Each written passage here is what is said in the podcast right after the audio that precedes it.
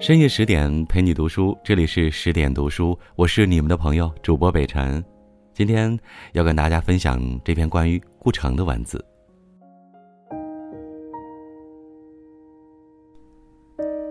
人的生命里有一种能量，它使你不安宁。说它是欲望也行，幻想也行，妄想也行。总之，它不可能停下来，它需要一个表达形式，这个形式。可能是革命，也可能是爱情，可能是搬一块石头，也可能是写一首诗。只要这个形式和生命力里的这个能量吻合了，就有了一个完美的过程。一个彻底诚实的人是从不面对选择的，那条路永远会清楚无二的呈现在你面前，这和你的憧憬无关。就像你是一棵苹果树，你憧憬结橘子。但是你还是诚实的结出苹果一样。自由并不是你不知道干什么好，也不是你干什么都可以不坐牢。自由是你清楚无疑你要干什么，不装蒜，不娇柔造作，无论什么功利结果，会不会坐牢或者送死，都不在话下。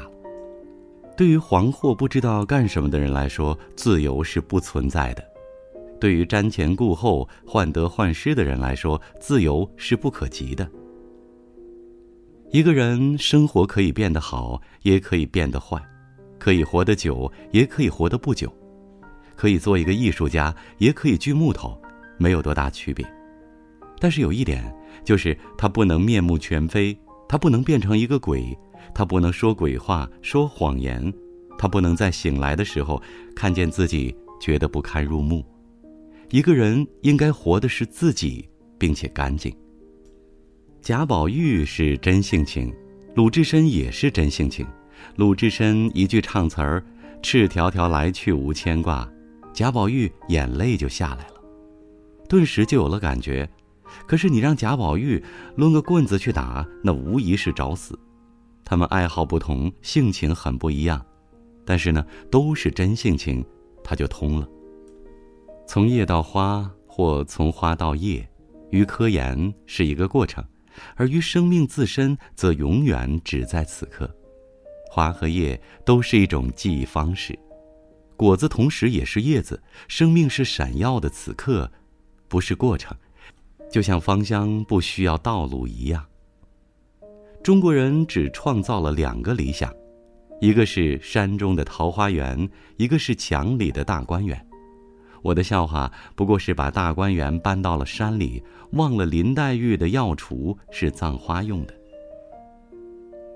我到了新西兰一个小岛上，把身体交给了劳动。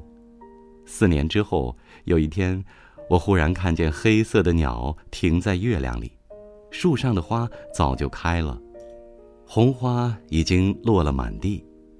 这时候，我才感到我从文化中间、文字中间走了出来。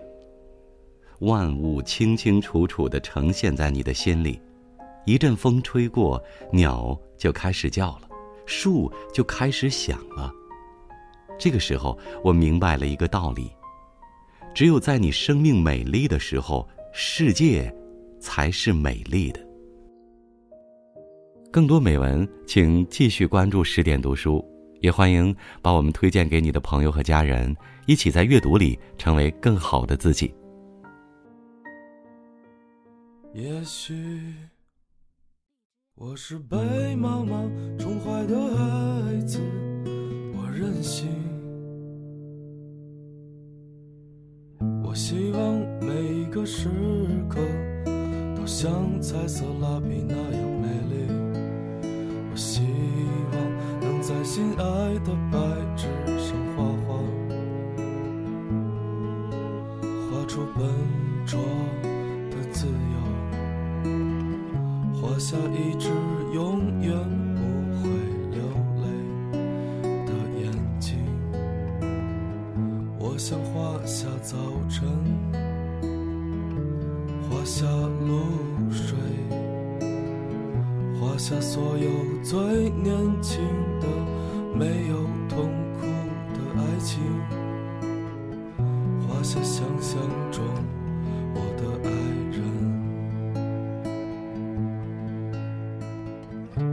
他没有见过阴云，他的眼睛是晴空的颜色。他永远看着我，永远。